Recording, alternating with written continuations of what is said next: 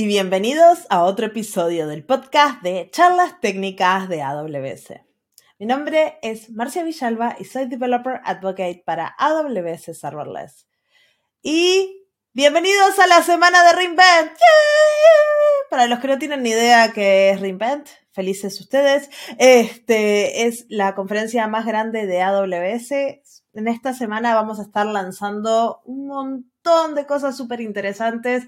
Así que si nos estás escuchando desde casa, conectate en Twitter, en LinkedIn o en las páginas oficiales de AWS y mira todos los anuncios que van a estar pasando. Montañas de cosas, mm, cinco keynote, no sé, 1300 charlas. Ah, así que ahí, este, mucho movimiento esta semana. Pero bueno, gracias por escuchar el podcast y estás escuchando la semana de Reinvent, empezando tu semana a tope.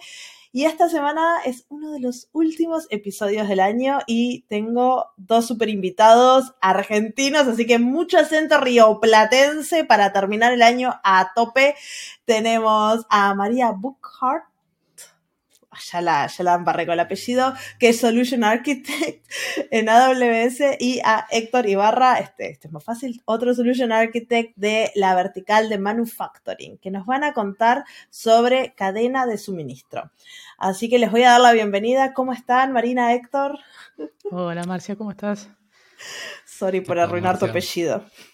todo bien, todo bien. a partir de ahora, Marina. Totalmente, Marina, Mari, es totalmente. Marina, Mari, sí, sí, sí.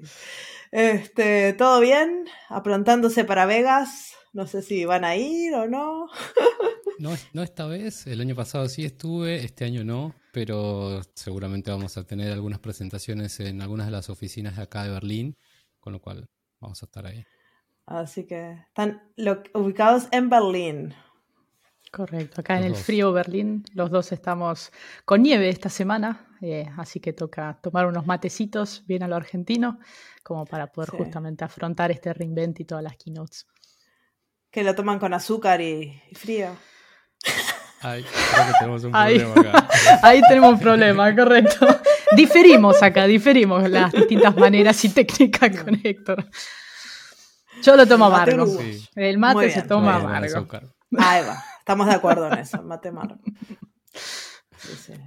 Estoy preguntándome, y no sé, capaz para esta altura, que cuando escuchen el podcast, si puedo llevar o no llevar yerba a Vegas. Es una cosa que no. Uy, es un problema eso. Una gran pregunta. sí, hay gente que dice que sí, hay gente que dice que no. Es lo que vengo escuchando. Vamos a ver, si para cuando escuchen este podcast me preguntan en Twitter si logré llevar yerba a Vegas o si me pusieron presa la de. Claro, a, Vegas es, otro tema, ¿no? Si vas a Miami, están más acostumbrados porque todo Latinoamérica va a Miami, saben lo que es, pero Vegas es un poquito distinto. Pero bueno, vos vas a estar allá en Reinvent, Marcia, así que ellos pueden preguntarte directamente en el stand de Serverless, ¿no?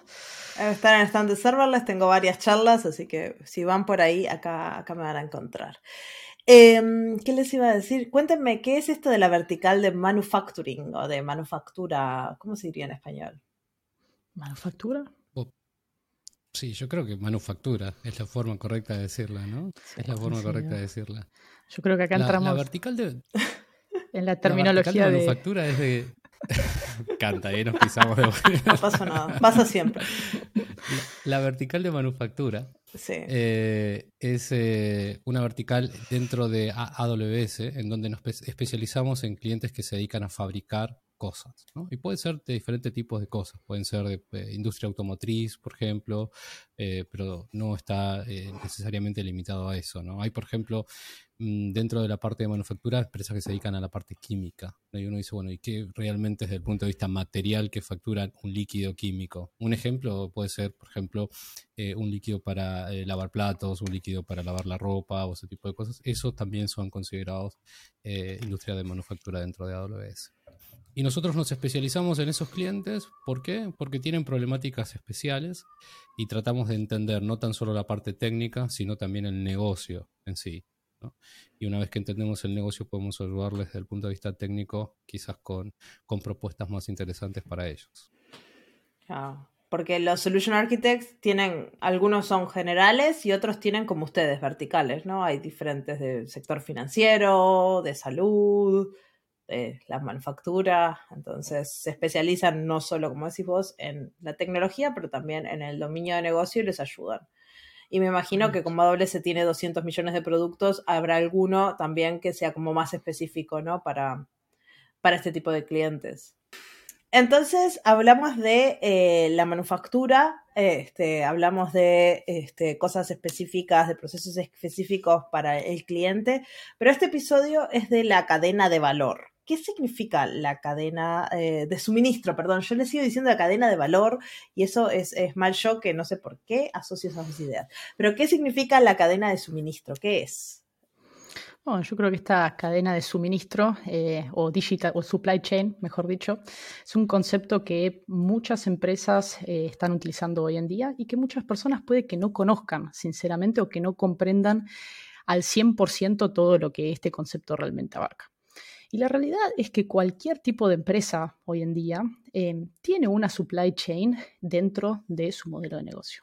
Porque a menos que esta empresa esté fabricando, por ejemplo, un material base, un producto base, que en inglés lo podemos llamar como raw material, en algún momento va a estar utilizando parte de este producto o servicio y agregándole eh, distintas cosas a lo largo del tiempo. Entonces, Básicamente, eh, como definición, podríamos decir que es cualquier tipo de proceso que envuelve un producto, no solo desde el momento de la compra en el que compramos el producto, sino también desde un punto antes, ¿no? Desde realmente tratar de predecir qué es lo que nuestro cliente final va a querer comprar. Y obviamente luego en el proceso final de producción del producto final que vamos a estar vendiendo o del servicio que vamos a estar ofreciendo dentro del mercado. Entonces, cuando te referís a un raw material, es como, no sería un producto agrícola, eso no sería algo de la cadena de, suministro. Podría ser eso, o podría, ser, por ejemplo, no sé, si estamos fabricando plástico o metal o madera, por ejemplo. Un producto que sea base para que luego podamos utilizarlo en cualquier momento o etapa del proceso y ensamblaje, por ejemplo, de nuestro producto o servicio. Es como cuando jugamos al Civilization, necesitamos un par de cosas que sacamos del bosque, de, las minas de ore, los ponemos juntos y hacemos otra cosa y después vamos combinando diferentes productos y ahí tenemos nuestra cadena de suministro. Podríamos llamarlo así. Y, el problema de, esa cadena, de generarla, es de que a medida que fue pasando el tiempo, ¿no? No es lo mismo hablar, si bien las cadenas de suministros o sea, existen desde hace muchísimos años, ¿no? Pero hay, eh, hay eh, factores que hacen que hoy sean más desafiantes. ¿Por qué? Porque, por ejemplo, dependiendo de las industrias, eh, no estamos hablando de un proveedor, estamos hablando de cientos, tal vez miles de proveedores. ¿no? y para dar un ejemplo, imagínense la cantidad de piezas que tiene un auto, imagínense la cantidad de piezas que tiene un avión, y pensar en coordinar todas esas piezas y que las piezas lleguen de manera adecuada, en el momento adecuado, con la calidad adecuada para poder construir ese avión, es realmente un desafío. Más que nada por, por todas las cosas que están pasando hoy por hoy eh, en materia del COVID, cuando pasó esta pandemia, hoy en día problemas eh, en Europa o en Europa del Este que suelen hacer que, que haya cierta disrupción, con lo cual poder manejar esto de manera efectiva empieza a ser un desafío, realmente un desafío. Y yo creo que justamente, siendo con lo que vos decís, Héctor, la pandemia básicamente lo que hizo fue exponer estos cuellos de botella, porque ya existían desde antes, solamente que al haber un factor tan, tan disruptivo y que abarcó no una empresa, sino afectó a todo el mundo, realmente eh, emergió esto como un problema real y no solamente algo que uno tenía dentro del conocimiento general y no lo tenía quizá eh, al 100% consciente. No, claro, eso es eh, algo que me imagino que habiendo, por ejemplo, China ahora que capaz está produciendo menos cosas, afecta, no sé, después la, crisis de microprocesadores, todas esas cosas que son componentes fundamentales, eh, debe estar volviendo loca las industrias para decir, ¿cuánto me van a llegar los microprocesadores? Claro, pero, pero también pasa eso por las realidades eh, locales de cada una de las regiones que se dedican a producir, como comentabas Marcial, de los microprocesadores en, Asia, pero también pasa porque hay un montón de eventos eh, en el medio que, son de alguna manera impredecibles. No sé si se acuerdan, el año pasado hubo un barco que quedó atravesado en un canal. Sí. Y que a raíz de eso ¿qué pasó con todo el resto? Se perdieron un montón de cosas, se atrasaron un montón de pedidos, eh, pero también pasan imprevistos. Por, eh, un ejemplo que pasó el, año pasado, si no me equivoco, hacia fines del año pasado, eh, un barco que llevaba autos hacia América del Sur se incendió. Y todos los autos que estaban ahí adentro, no estamos hablando de que había uno o dos autos, estamos hablando de que había cientos de autos en esos monstruos barcos, simplemente se perdieron.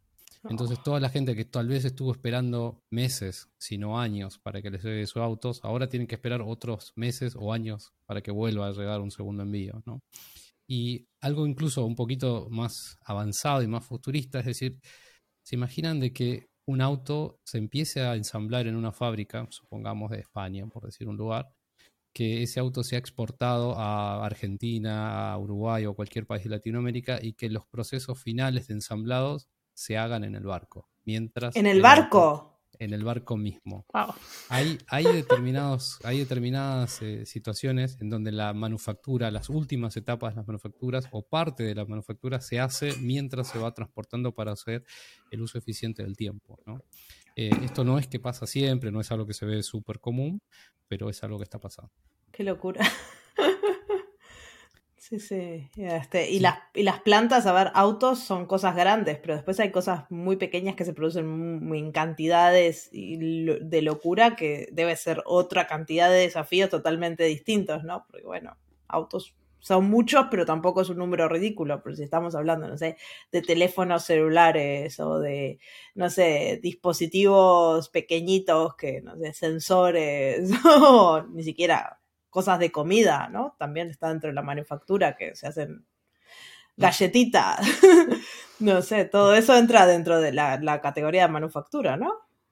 Totalmente. Totalmente. Sí, hay, hay algunas, hay algunas eh, partecitas que tienen que ver con determinados tipos de industrias. Hay una industria que se llama eh, CPG, por ejemplo, que es eh, una industria que se dedica a todo lo empaquetado, ¿no? Si vos te fijas, no sé, vas a comprar una lapicera y la lapicera viene con un paquete, mm. ese paquete, esa industria es la industria del CPG, pero eh, básicamente sí, tienen que ver con diferentes tipos de industria.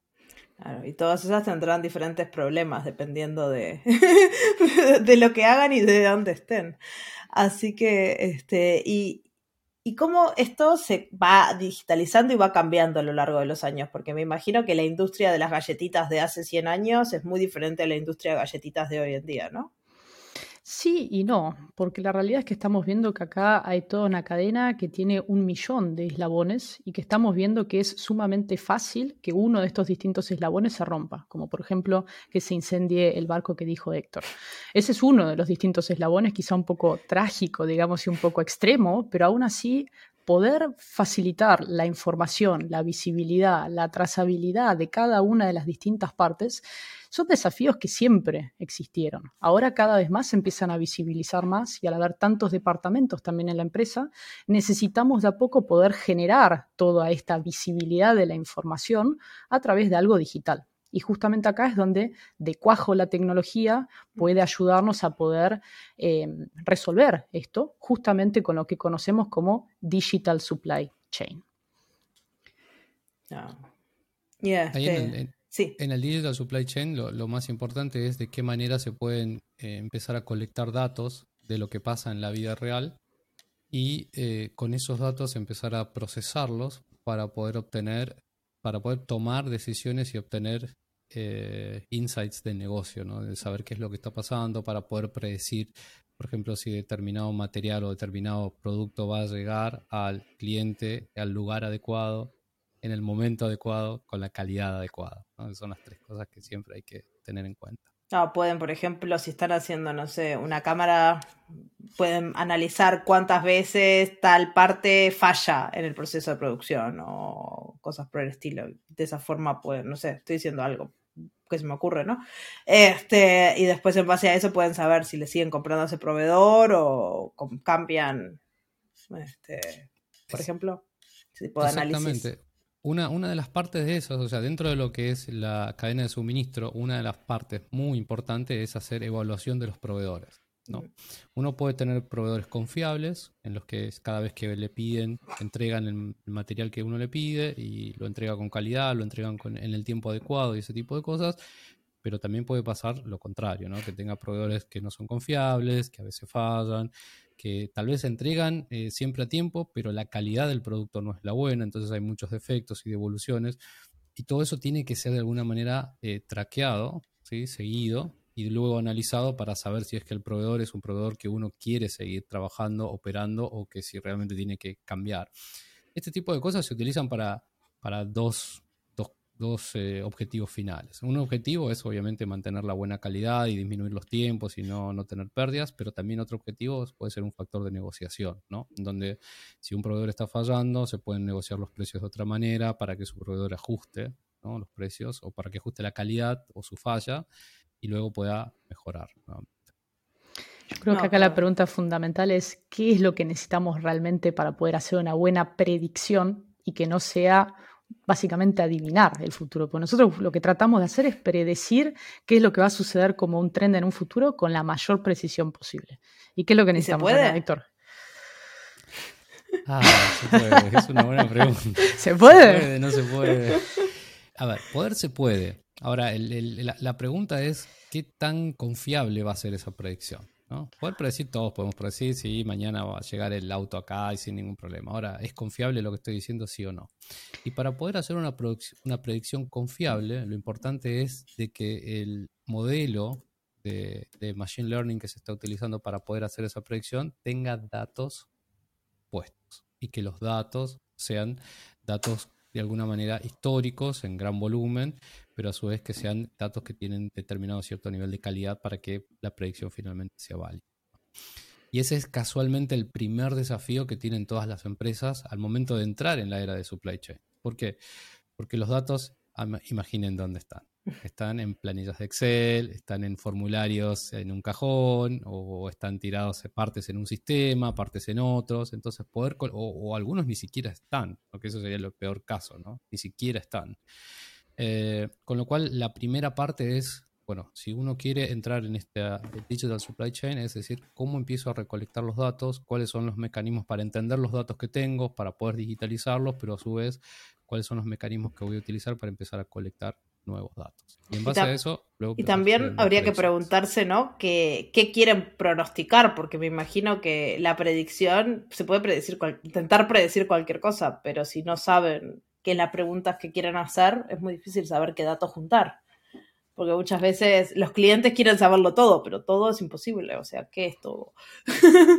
Totalmente de acuerdo, todo tiene que ser con un fin específico y además también algo que estamos empezando a notar bastante es que vemos dos extremos, digamos, con clientes. Aquellos que no tienen la data suficiente como para poder hacer una predicción con precisión en un futuro y aquellos clientes que tienen que están en, el mercado hace 20 años, por ejemplo, y que tienen un montón de datos totalmente disponibles, pero lo tienen, por ejemplo, en formatos, como mencionó Héctor antes, en planillas de Excel o en tipos de, o en sistemas, por ejemplo, enlatados. Todo es básicamente un dato de cada color, tamaño, en donde realmente se hace sumamente complicado poder cambiar a una estructura, a una estrategia de datos, como para decir, ok, esto es lo que quiero predecir, esto es lo que me gustaría averiguar como trend futuro. ¿Y qué tienen que hacer estos clientes entonces? Lo primero es normalizar todos estos datos. Sí, el primer paso en realidad es eh, poder descubrir cuál es el problema a solucionar. Muchos clientes dicen, oh, bueno, quiero solucionar mi cadena de suministro. La cadena de suministro es tan grande que pretender una solución de ese nivel es, demasiado complejo, casi imposible, diría, en un primer intento. ¿no? Con lo cual, la, la primera prescripción que daríamos es hay que romper el problema en pedacitos, atacar un pedazo y tratar de solucionar ese pedazo primero. Y después, como siempre hablamos en todo lo que es en materia de innovación, tratar de que esa iteración de ese problema que se resolvió se haga más rápido la próxima vez con el problema que sigue y así sucesivamente. Eso es fundamental. Eh, hubo una vez un, cliente que fui a ver acá en el sur de Alemania de manufactura que cuando llegué me acuerdo que me mostraron un video muy interesante, dos o tres minutos sobre su visión, de todo lo que querían hacer.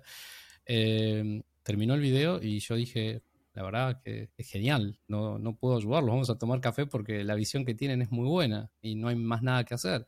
Y la respuesta que me dieron fue, eh, el problema es que llevamos viendo este video los últimos dos años. Con lo cual, el punto es, eh, muchas veces las, personas, y principalmente los que están eh, educados de manera ingenieril, ¿no? que tienen un background de ingenieros, están acostumbrados a querer, o estamos acostumbrados a querer resolver el problema cuando tenemos el 100% de las respuestas.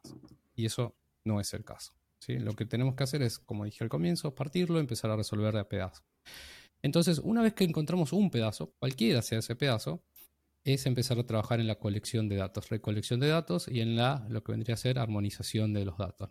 Por ejemplo, decir cuántas piezas A necesito del proveedor 1. Ese es Por ejemplo, eso, eso sería un ejemplo. También sería un ejemplo, por ejemplo, en el control de inventario. Si uno dice quiero tener un control, tengo que tener la, cantidad de assets que tengo, la diferente de, de, productos, poder normalizar mis productos, poder normalizar mis códigos, como para que todo eso sea de alguna manera eh, tenga algún sentido. Claro. Entonces, como todo, hay que cortarlo en pedacitos. Hay que cortarlo en pedacitos. Una vez que, están, que están cortados en pedacitos, el segundo paso es empezar a trabajar con, eh, digamos, en, tema de, mm, em, inteligencia artificial hay dos caminos. Un camino es si uno tiene el conocimiento y puede hacerlo y tiene las formas, los conocimientos técnicos y matemáticos de poder hacerlo, lo puede hacer. O si no, simplemente puede agarrar y decir, bueno, confío en otro que ya lo hizo y tomo esa experiencia de alguien que ya lo hizo y pongo mis datos arriba de eso para que pueda obtener esa predicción que estoy buscando. Y eso es de alguna manera en cómo desde AWS ayudamos también a los clientes, ¿no? en que puedan tomar servicios nuestros que de alguna manera están probados, que puedan poner sus datos y que utilicen eso de manera mucho más rápida. Sí, claro, y servicio para todo.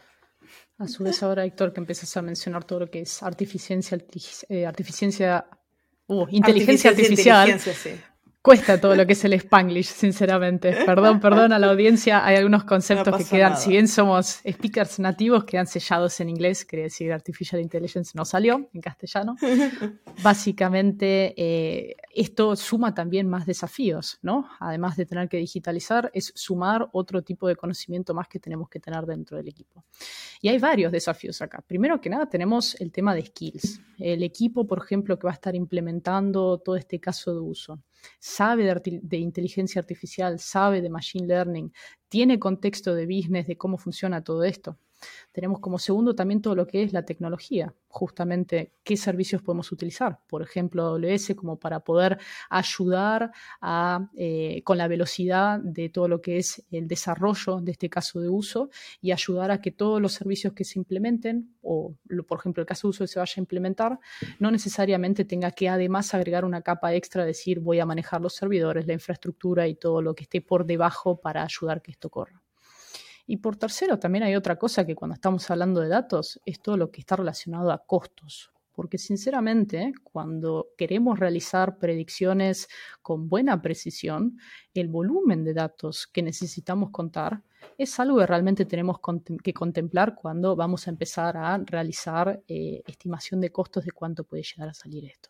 Entonces, justamente es pensar qué tipo de datos vamos a estar metiendo para no meter datos basura, entre comillas, que nos genere un costo adicional innecesario y justamente poder pulir toda nuestra data y evitar que los costos suban. Y ahí en los, en los principales desafíos, como habías preguntado al comienzo, Marcia, es... Eh, el tema del forecasting es uno, el tema de la logística es otro, poder manejar eh, no tan solo las rutas, por ejemplo, de los camiones eh, o, de los barcos o de los aviones, pero sino también manejar el grado de utilización. ¿no? Hay casos en los cuales eh, llaman a dos camiones y el primer camión sale lleno, el segundo camión sale al 70% y el tercer camión al 50%. Mm. Eso no está bien desde el punto de vista de manejo de costos, no debería pasar, ¿no? Pero también entran otros factores. un factor, por ejemplo, puede ser si se está comprometiendo el tiempo de entrega con el cliente. Y eso depende mucho de qué tan importante es el cliente para esta empresa, ¿no? Porque uno puede decir, no, eh, voy a mandar el camión por la mitad porque es la única forma que tengo de cumplir con el tiempo de entrega pactado con el cliente, o otra forma de pensarlo puede llegar a decir es, bueno, no, que el cliente espere porque me sale muy caro mandarlo por la mitad y bueno, lo siento, llegará un día más tarde. Ahí hay muchos factores que hay que tener en cuenta, ¿no? Eh, para eso es importante tener una transparencia de principio a fin en todo lo que está pasando, no tan solo de lo que hace cada uno en su proceso de manufactura o de fabricación, sino de lo que recibe de sus proveedores y a su vez lo que entrega a sus clientes. Eh, y también el último punto tiene que ver con algo nuevo, o relativamente nuevo, que es el tema de sustentabilidad. Mm. Es una palabra un poco complicada. ¿Sustentabilidad o sostentabilidad, Héctor? Tengo la duda ahí. Bueno. Una gran pregunta. Ahora me, enredaron con los idiomas. Creo que tengo que entrar en buscador ahora mismo y empezar a ver cuál es la diferencia entre uno y otro. A ver, pará, busco, busco en la radio, busco en la radio, porque la verdad es que este, este Spanglish mezcla, mezcla. Pero sigan hablando mientras. ¿Cuál, es la definición que tenemos? Bueno, ¿por qué la, la, sustentabilidad es algo importante? Es importante en primer lugar porque a todos nos interesa cuidar nuestro, el mundo donde vivimos, es el único y no podemos por el momento disponer de otro. Mm.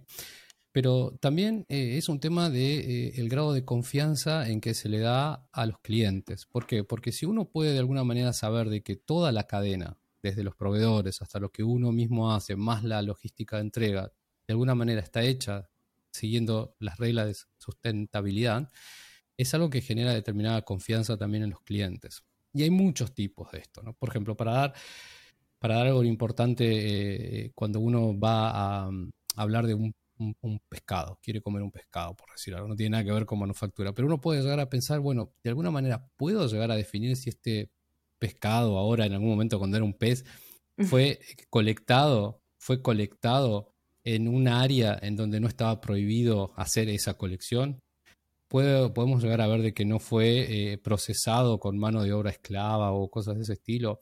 Bueno, para poder garantizar todo ese tipo de cosas, hoy por hoy, por ejemplo, hay aplicaciones en donde un cliente puede llegar a comprar un producto y ese producto tiene utilizado blockchain mm. para saber qué es lo que pasó desde el principio de ese producto. Entonces uno dice, bueno, realmente es, es algo que está cuidando el ambiente porque no está depredando eh, estos peces en un área donde realmente tendrían que estar reproduciéndose y no gente cazándolos. Sí, cuando dicen a uno de los episodios hablando de blockchain, yo pensaba que era solo para criptomonedas y para algunas otras cosas así, y cuando me contaron del caso de uso, no solo de, la sostenibilidad, pero también de la trazabilidad de punta a punta, ¿no? Para saber de dónde vienen los productos, para la gestión de proveedores, era como, oh, oh Mirá.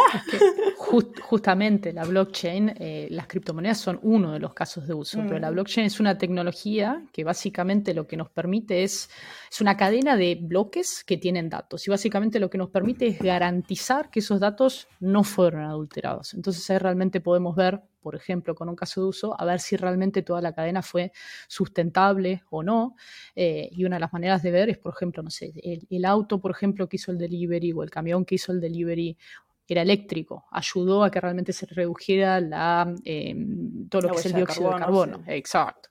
Entonces, esa es una de las maneras distintas de poder chequearlo. Y volviendo a lo del tema de sustentable versus eh, sostenible, lo encontré, lo encontré. Acá la RAD dice que sustentable es que puede mantener sin agotar recursos, mientras que sostenible es casi lo mismo, pero es pensado para ecología y economía. Así que básicamente uno es más específico que el otro, probablemente la audiencia aprendió algo, yo al menos aprendí la diferencia, porque bueno, creí que era bastante similar y lo es. Así que, Y lo es. Así que podemos usarlo uno por el otro. Este, Totalmente.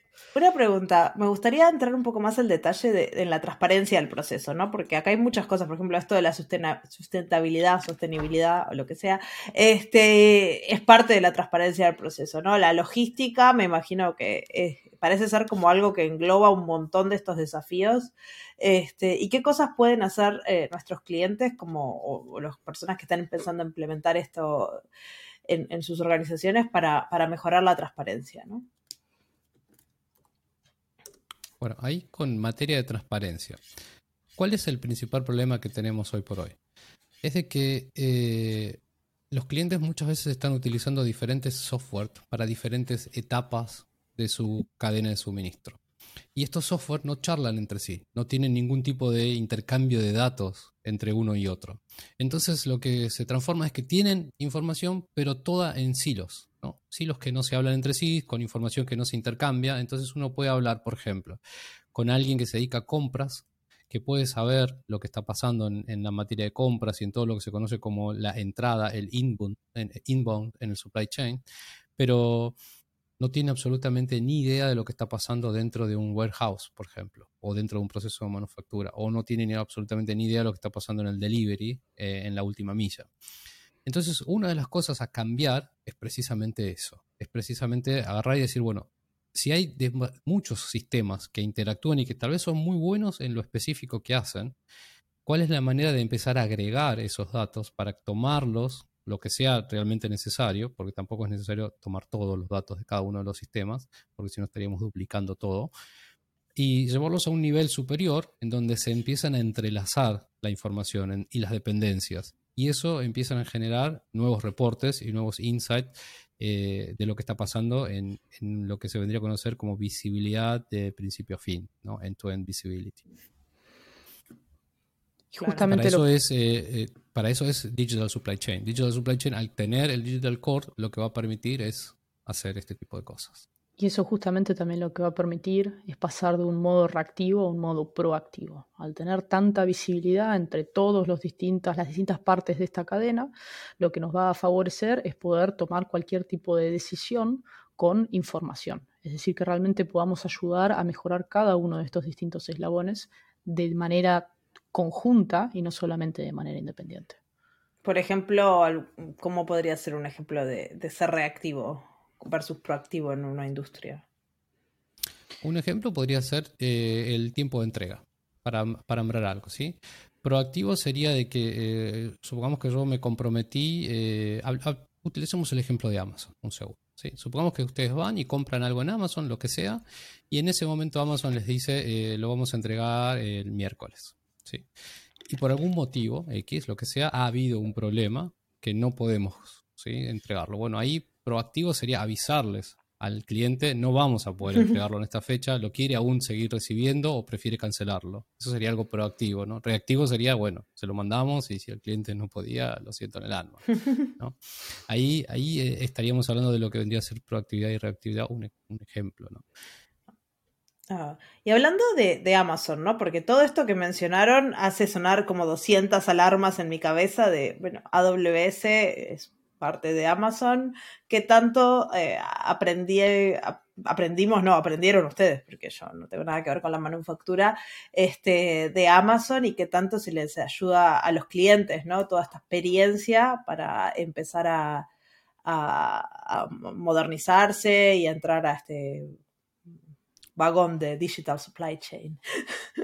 Bueno, ahí por ahí el, primer eh, punto a quebrar vendría a ser si la audiencia sabe que Amazon también eh, se comporta como una empresa que fabrica o como un manufacturero. ¿Por qué? Porque no todo el mundo sabe de esa parte. En realidad lo que la mayoría de la gente conoce es el portal.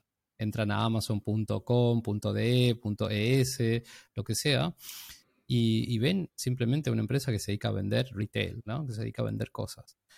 Eh, lo mágico es que cuando ustedes hacen clic en el botón de comprar, generan todo un proceso detrás, que es el proceso de manufactura, si quieren hablarlo de alguna manera, o de supply chain end-to-end. ¿no? ¿Qué es lo que ocurre? Ocurre de que eso que compraron está almacenado en algún lugar y si no está almacenado, en algún momento fue comprado o alguien lo tuvo que enviar a ese lugar de almacenamiento de Amazon y finalmente tiene que pasar por un proceso de empaquetado, tiene que pasar por un proceso de etiquetado, tiene que pasar por un proceso de eh, encontrar en cuál es el, transporte que finalmente va a entregarlo, hasta un proceso, por ejemplo, de, separado y de ordenado, hasta que finalmente llega a la casa de cada uno de, los que han comprado ese producto. ¿no? Eh, en el medio, ¿qué tecnologías se utilizan? Hay tecnologías de los dos lados. O sea, hay tecnologías que hay inventado de alguna manera AWS y que Amazon la ha empezado a utilizar. Y ha pasado exactamente lo contrario también. Cosas que Amazon ha inventado y ha empezado a hacer más, eh, ¿cómo decirlo?, más perfecto. Y, AWS la ha incorporado como un servicio. ¿Cuáles serían los ejemplos para dar de uno y de otro lado? Eh, en la materia de forecasting, ¿no? Todo el tema de hacer predicciones es algo que eh, Amazon como retail tiene muchísima experiencia a lo largo de todos estos años.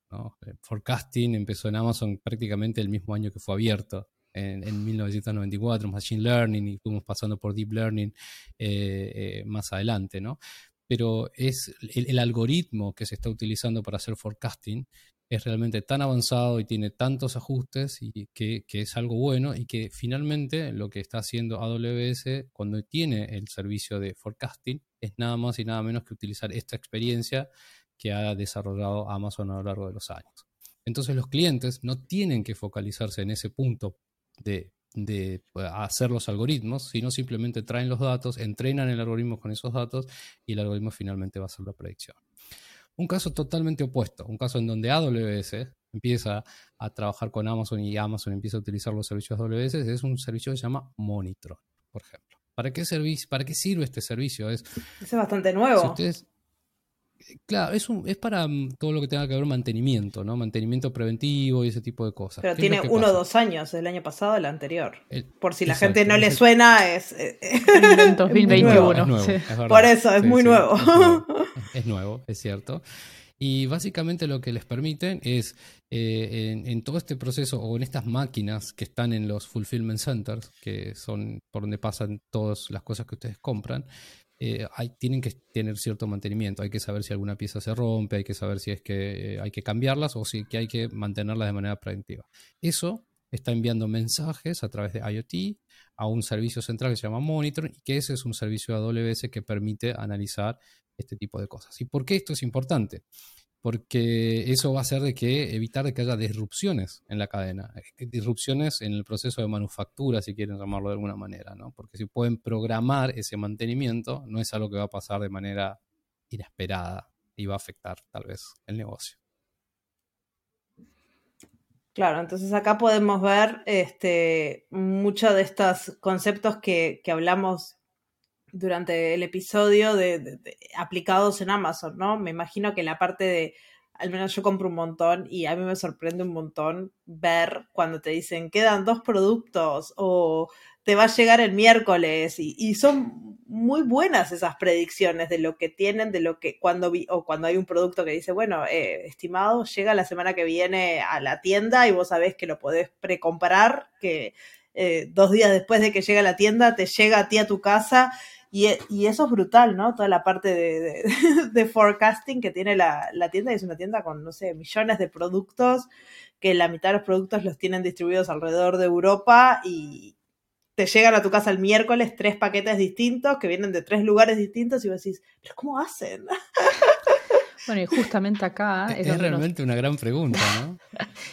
Totalmente. Además, justamente acá nos damos cuenta de todo lo que es forecasting, no es solamente en las, eh, no es solamente en una de las distintas etapas de toda la cadena, como por ejemplo predecir cuánto vamos a necesitar, sino también en el warehousing, de decir, tengo stock, o cuánto stock más puedo, por ejemplo, almacenar. Porque justamente si lo que estamos buscando es predecir cuál va a ser el próximo trend, qué es lo que nuestro cliente necesita, cuál es el próximo producto que va a comprar o cuánto va a comprar, necesitamos también saber si el warehouse en donde vamos a almacenar todo eso siquiera tiene la capacidad. Entonces ahí también es donde entra el forecast en esta etapa de eh, toda la cadena también. También entra algo importante, ya que nombraste Marina el warehouse, que es eh, la robótica, la ah. automatización de los warehouse. ¿no? Eso es y nos encanta automatizar todo, ¿no? Claro, nos encanta automatizar todo, pero no tan solo por el, tema tecnológico, sino también por el tema de, contar eh, con eh, de contar con la fuerza necesaria desde el punto de vista de poder ejecutar cosas al momento de que hace falta. Por ejemplo, en esta semana o vamos a entrar en el Black Friday o ese tipo de cosas, son eventos en la industria del retail muy grandes, ¿no? Eh, y, realmente sacan de cualquier escenario normal a cualquier retailer. Hablen con el retailer que hablen, lo que pasa en esos días o cuando pasa en un Cyber, Monday o, ese tipo de cosas es realmente impredecible. Y la única forma de poder solventar esos días es teniendo automatización, si no es realmente muy complicado.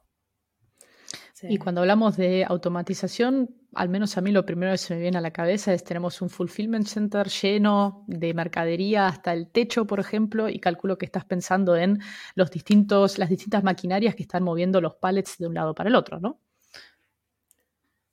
Uno de los distintos ejemplos, al menos. Sí, ese es el video que hemos visto todos, ¿no? De los robots que parecen aspiradoras que van llevando cosas de un lado para, para otro.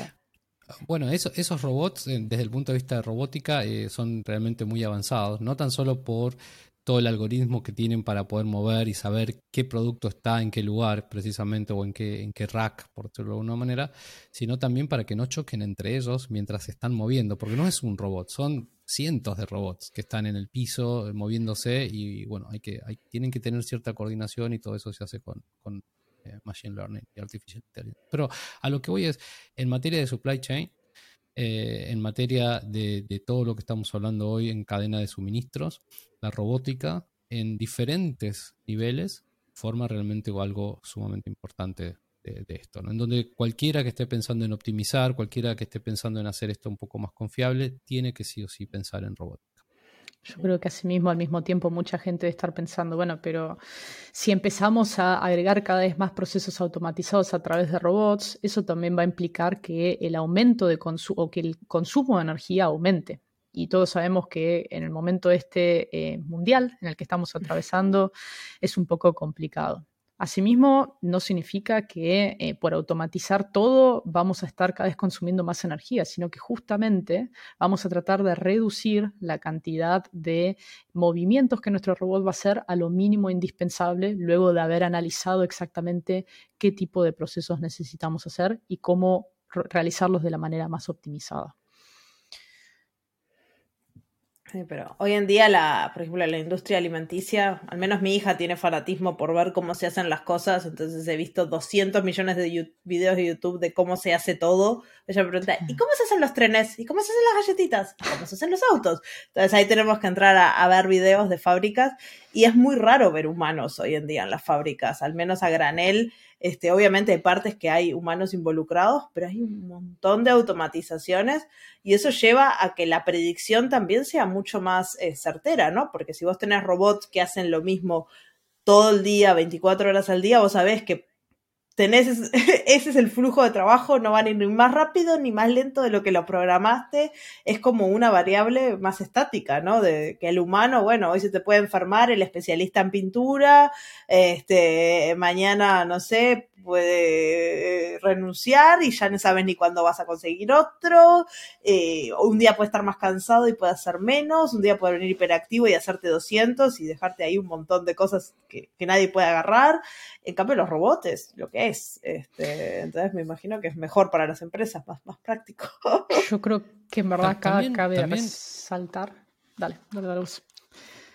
No, un comentario nada más que también es eh, eh, importante en, muchos casos para el cuidado de la salud de las personas. ¿no? ¿A qué voy con esto? Por ejemplo, si ustedes imaginan un, centro de almacenamiento que tiene esos racks súper altos de 4, 5, 6 metros, quién sabe, eh, muchas veces poder hacer el control de inventario a esas alturas también es un riesgo para, para los seres humanos. Entonces, si existiera algún tipo de robot, drone que pudiera volar por el centro logístico y escanear los códigos de barra y hacer el control de inventario disminuiría el riesgo para las propias personas también. Con lo cual, la robótica es buena desde el punto de vista de, eficiencia, desde el punto de vista de velocidad, pero no es para lo único que es buena. También tiene buenas otros, otros lugares.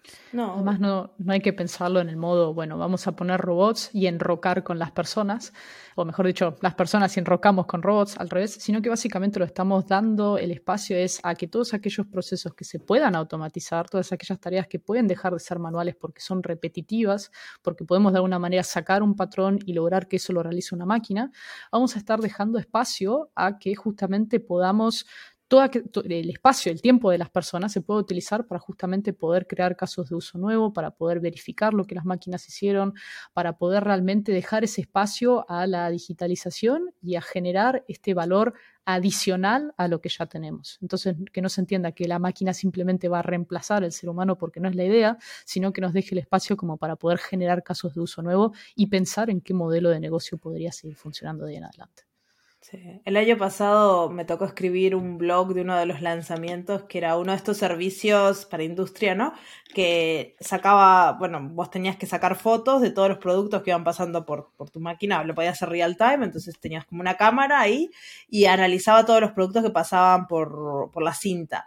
Y encontraba errores y era brutal porque a mí me pasaron un montón de imágenes y yo intenté mirar las imágenes, primero que me aburrí, porque eran para mí todo lo mismo, y, no encontré un error. Se lo puse al servicio, le puse todas las imágenes y me dijo, este está mal, este está mal, este está mal. Y era como, la inteligencia artificial para la visión es como brutal, porque si vos tenés que ser un humano mirando esos microchips con una lupa, te puede llevar horas. Y al rato debes estar recansado, te deben quedar los ojos como... Mm. bueno, y siempre está el margen de, error humano, ¿no? Que justamente lo que tratamos de evitarlo es a través de toda esta automatización. Pero es Y ahí solamente para decirle el nombre, Amazon Lookup for Vision. Ese. Para que Ahí va. Y eso que escribí yo el blog de lanzamiento ya ni me acordaba cómo se llamaba, pero sí, es ese. pero me sorprendió. Bueno, en manufactura, en procesos de control de calidad, es sumamente importante, ¿no? Es sumamente importante y por eso de aquí este servicio que nosotros ofrecemos para la industria, eh, para que puedan utilizarlo y, mejorar sus tiempos en ese, en ese lugar. Sí, era brutal. Como, como encontraba súper rápido todo, era como, yo acá me puedo tirar 10 horas buscando el error y no lo. Bueno, pero por ejemplo, ahora que, hablamos del tema de encontrar cosas, ¿no? Eh, algo en, esta cadena, en supply chain, algo muy, muy importante es el tema de trazabilidad. Lo que se conoce en la industria como track and trace, ¿no? Poder encontrar algo y poder eh, de alguna manera localizarlo, saber por dónde va pasando. Hay muchas formas de hacer track and trace, no hay una sola. Una forma puede ser, por ejemplo, escanear un código. Imagínense, ustedes tienen un paquete, lo escanean en la puerta de su casa, lo escanean cuando está en el auto y lo escanean cuando llega a destino. Tiene tres códigos, con lo cual lo único que supieron de ese paquete es que pasó por tres lugares diferentes, pero no saben lo que pasó con ese paquete mientras se fue moviendo en el auto. No tienen idea. Otra forma sería, en, por ejemplo, que ese paquete tenga algún tipo de sensor GPS en donde a través este GPS se pueda localizar exactamente dónde está ese paquete y dónde se está moviendo. No muchas veces se hace para paquetes puntuales, algo que sea algo extremadamente caro, pero sí se hace para camiones. Por ejemplo, poder saber un camión con determinado container y uno sabe qué es lo que está dentro del container, por dónde está, cuándo va a llegar, cuándo está cerca de, de hacer la entrega al cliente. ¿Y por qué esto es importante? Porque en primer lugar, desde el punto de vista del quien está brindando el servicio sabe lo que está pasando, pero por otro lado, desde el punto de vista del cliente, el cliente también tiene la posibilidad de programar qué es lo que va a pasar. Y, ahí todo el, tema de track and trace, principalmente en lo que es el outbound, o sea, todo lo que es la entrega final hacia mm. los clientes, es, sumamente importante. Y en AWS tenemos un servicio que se llama Amazon Location Services, mm. que es eh, en partnership con eh, Here Technologies, ¿no? Es una empresa que está basada solamente aquí en Berlín.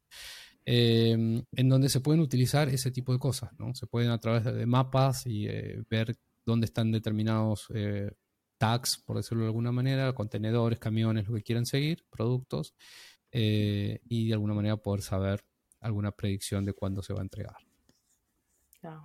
Eso está buenísimo para saber dónde está todo. Y también me imagino que debe ser no sé, yo en mis épocas prehistóricas trabajé en, en, una ferretería, ¿no? Y, mm, y, había que, a veces venían y te decían no sé qué tornillo. Y yo, como era, trabajé muy poquito tiempo, no sabía dónde estaba nada y no había un sistema. Había que preguntarle al señor que trabajó ahí toda su vida, que lo sabía todo. Ese era nuestro sistema de inventario, ¿no? No sé cómo lo hacen en, en los warehouses de AWS, ¿no? Que tienen millones de cosas y no creo que tengan una persona que sepa dónde está todo, ¿no? Entonces, encontrar ese tipo de cosas y esa gestión de es un challenge bastante, bastante grande a medida que van creciendo los inventarios, cuando los tenés distribuidos a lo largo de, muchos lugares, ¿no? ¿Cómo, ¿Cómo, se gestiona ese tipo de, inventarios? O hay diferentes desafíos, ¿no?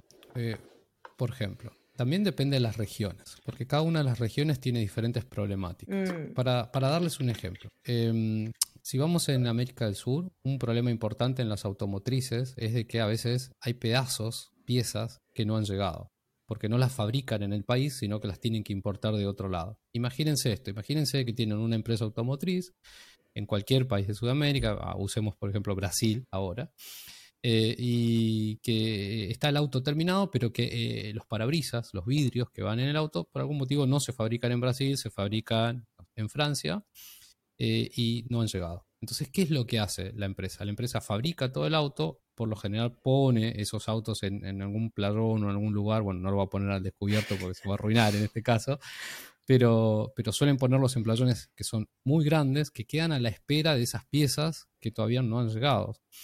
Y el problema que tienen ahí es que cuando las piezas llegan, no estamos hablando de un garage donde hay tres autos, estamos hablando de un lugar donde hay cientos, sino miles de autos. Encontrar ese auto que le falta esa pieza empieza a ser un desafío mm. importante para estas, para estas industrias. Eso es un ejemplo, cómo encontrar y cómo localizar algo de ese, tipo, de ese tipo de cosas. Pero hay otros tipos de localización que son importantes. Eh, por ejemplo, un químico. Cuando uno va a entregar un químico, principalmente si el químico tiene algún tipo de eh, riesgo, como un explosivo o una cosa así, tiene que saber exactamente dónde está, tiene que saber la velocidad en la que se fue moviendo durante todo el transporte. O sea, no es tan solo el tiempo de entrega al cliente, sino también es la calidad ¿no? y, los, el control del riesgo de lo que está pasando con eso que se está transportando. Eh, y, eso es importante. Ahora, cuando tenemos esta cantidad de productos de millones, como es el caso de Amazon, lo que se tiende a hacer es a no tener ningún tipo de orden. Esa es ¿Ah? la magia. No, porque el en el desorden, manejar las cosas en el desorden es mucho más rápido que ordenarlos. No le digas eso a mi hija. bueno, ahora ya entendés por qué todo está desordenado entonces. En realidad tu hija es una visionaria. una visionaria.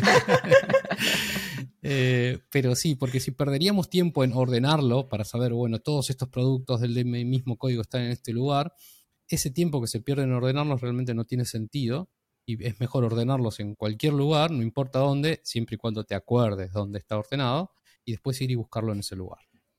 Y ese proceso de búsqueda es el proceso que tiene que ser automático, de alguna manera, porque eso es donde se gana más tiempo. Claro, y aparte también me imagino que al estar desordenado es más eficiente, porque si todos los clientes quieren buscar, no sé, el juego de Lego de Star Wars para Navidad, irían como todos los camioncitos juntos a la vez y se chocarían ahí, en cambio ahora van por todos lados y no hay como una conglomeración a buscar el, el Lego de Navidad, yo qué sé. Exacto. Imagínate tener que administrar todo esto a través de un Excel o algo, no sé, en un papel. Sería totalmente imposible. Por eso justamente necesitamos sí o sí tener que digitalizar cada parte de todo este proceso porque si no sería totalmente no sostenible ni fácil de mantener, y obviamente con el tiempo. No, claro, ya, a medida que te entra algún producto nuevo ya te cambia. Descuajo todo el inventario. Sí, pero no, nos quedamos tan solo en el inventario, nos, podemos pasar a un tópico que se llama la planificación de muchas cosas, ¿no? Eh, podemos hablar de la planificación de producción.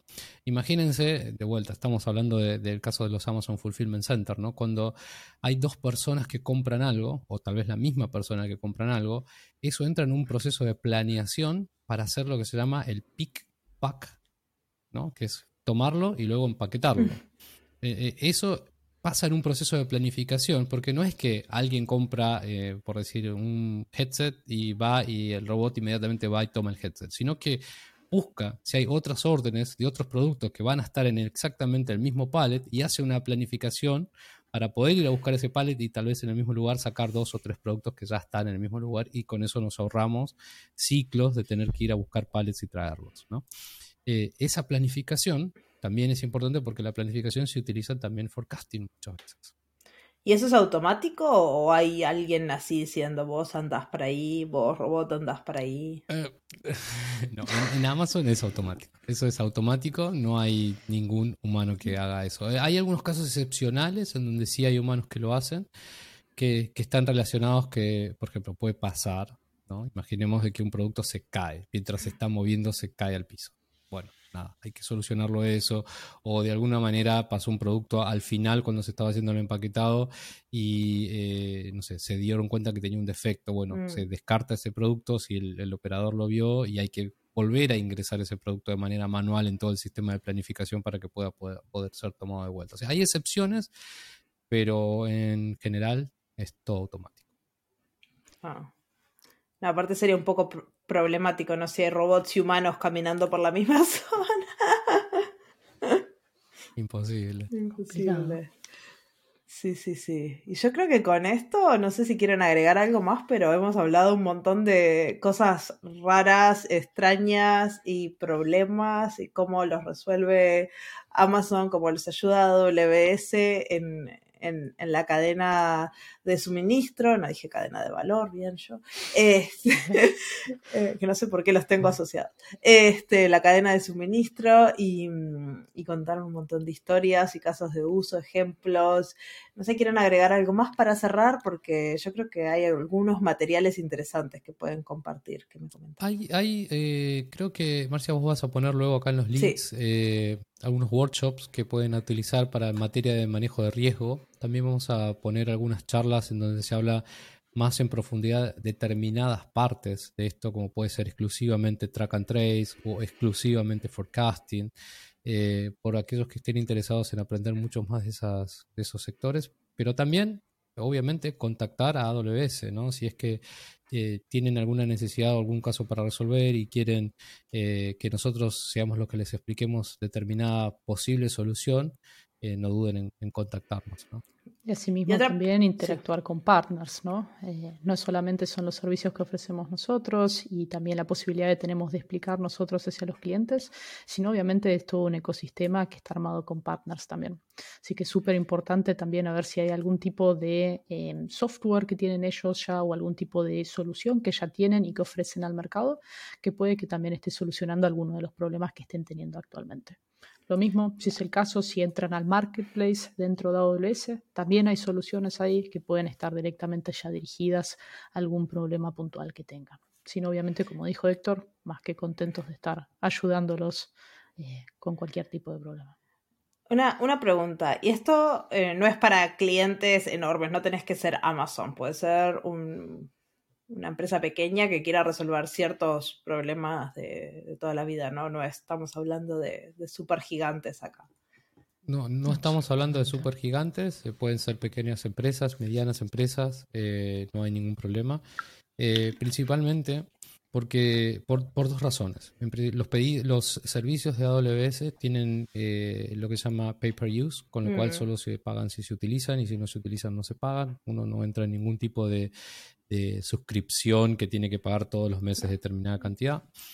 Y en segundo lugar, porque también pueden hacer utilización de estos servicios que se llaman manejados, mm. en donde toda la experiencia de AWS está puesta y simplemente tienen que agregar la última parte que son sus datos. Y eso hace que no requieran de la experiencia en materia de, de, gente que tenga que conocer determinadas cosas, en tiempo que hay que dedicarle, y con la ayuda de partners incluso se pueden armar cosas muy interesantes para solucionar problemas. Así que si nos escucharon hasta el final y tienen una pequeña empresa, pueden empezar a probar, capaz, poner sus datos en forecasting, Amazon Forecast, por ejemplo, y ver qué pasa y a ver si les da algo interesante. y, tomar mejores decisiones para cuando hay algún riesgo o ese tipo de cosas. Ya para, para, arrancar con un servicio, si quieren empezar, que parece que la, lo que es la predicción suele ser una de esas cosas bastante desafiantes para, para las empresas. Y bueno, y con eso este, les agradezco, Marina, Héctor, por, explicarnos todo esto, a la audiencia, por llegar hasta el final. Este, muchas gracias. Gracias, a vos por la invitación. Y nos vemos en dos semanas en el último episodio del podcast de charlas técnicas de esta temporada y después se acaba el 2022. chao, chao.